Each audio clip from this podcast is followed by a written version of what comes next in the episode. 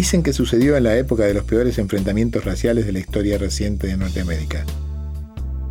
La época de los salvajes ataques del Ku Klux Klan, el fundamentalista grupo blanco ultraderechista que perseguía, agredía y mataba a los ciudadanos de raza negra. Y también la época de la lucha de los Black Panthers, el grupo de resistencia de la gente de color.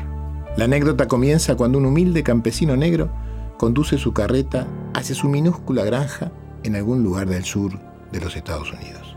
Un kilómetro antes de llegar al desvío que lo llevará hasta su casita, el carro es alcanzado en la angosta carretera lateral por una ostentosa limusina donde un poderoso petrolero viaja custodiado por dos motociclistas camino a su rancho.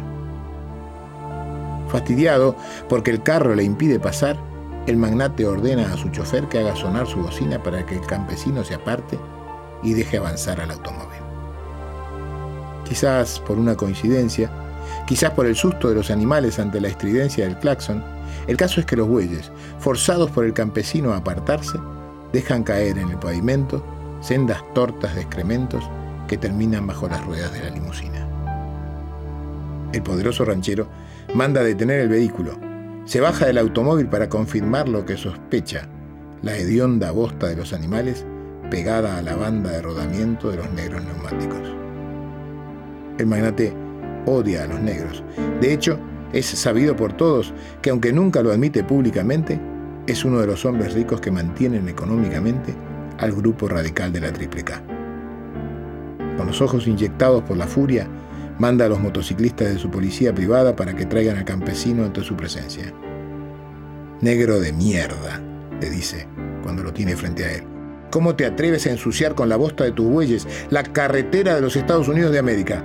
Eso es lo único que hacéis con vuestra presencia. Ensuciar, arruinar, destruir y dañar todo lo que tocáis con vuestras pestilentes manos. El campesino se da cuenta de que debe ser cuidadoso. Muchos de su raza fueron apaleados hasta morir por intentar defenderse en enfrentamientos como este, y por lo tanto baja la cabeza e intenta resolver el problema. Lo siento mucho, señor. Lo que pasa es que los animales se asustaron de la bocina. Lo único que falta, que ahora pretendas echarle la culpa a mi chofer. No, no, señor, no es eso. La culpa es de los animales. Le prometo que los castigaré en cuanto llegue a mi granja. Eso. Eso. A los animales hay que castigarlos, para que aprendan. Y como tú no eres más que una bestia igual que tus bueyes, tú también debes ser castigado por esto. El pobre negro intentaba frenar la paliza que los guardias ya se aprestaban a darle con los palos que sacaban de su cinto. No deje que me golpeen, señor. Yo limpiaré la bosta de la carretera. Lo dejaré como estaba, se lo prometo. Promesas. ¿De qué sirven las promesas de los de tu raza? Pero es una buena idea. Ese será el castigo que te corresponde. Tú ensucias, tú limpias. Sí, señor, muchas gracias. Traeré un poco de paja de mi carreta y me ocuparé de dejar todo en condiciones, le doy mi palabra. Yo me ocuparé de que cumplas tu palabra, porque yo también soy un hombre de palabra. El hombre sonrió con malicia pensando en lo que se le había ocurrido. Dado que tus animales cagan lo que comen de mi suelo, tú comerás del suelo lo que ellos cagan. El negro no podía creer lo que estaba escuchando, pero sabía que no tenía opción. Sin decir una palabra, se hincó de rodillas y se dispuso a cumplir la orden. En ese momento, dos coches se detuvieron detrás de la limusina y de uno de ellos bajó el mismísimo reverendo Martin Luther King. Como era costumbre, el reverendo King estaba viajando por todo el territorio americano haciendo campaña contra el racismo. Esgrimía contra la violencia los argumentos pacifistas del amor y la tolerancia. También él viajaba con una guardia privada, pero no era una comitiva armada con pistolas o rifles, sino una serie de reporteros que tomaban notas de cada evento y sacaban fotos de cada presentación. ¿Qué sucede? preguntó el reverendo King al hombre blanco, que lo veía venir impávido.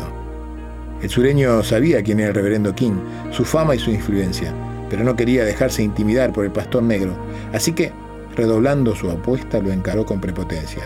Sucede que este negro, dijo, recalcando el calificativo para hacer saber el desprecio que sentía por él, ha dejado que sus animales ensucien con su bosta las pulcras carreteras de los Estados Unidos.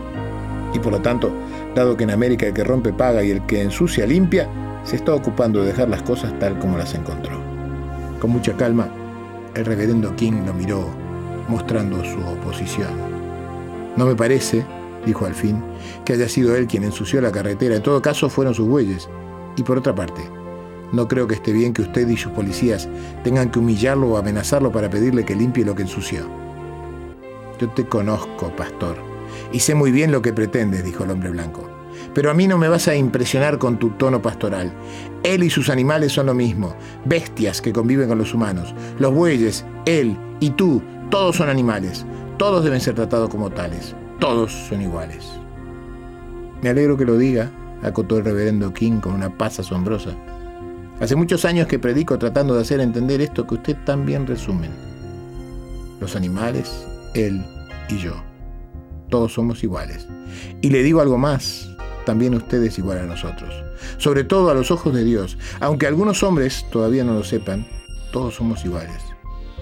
Por lo tanto, tiene usted razón.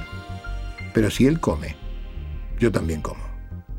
Y diciendo esto, se acercó al campesino y hundió con él su cabeza en la bosta.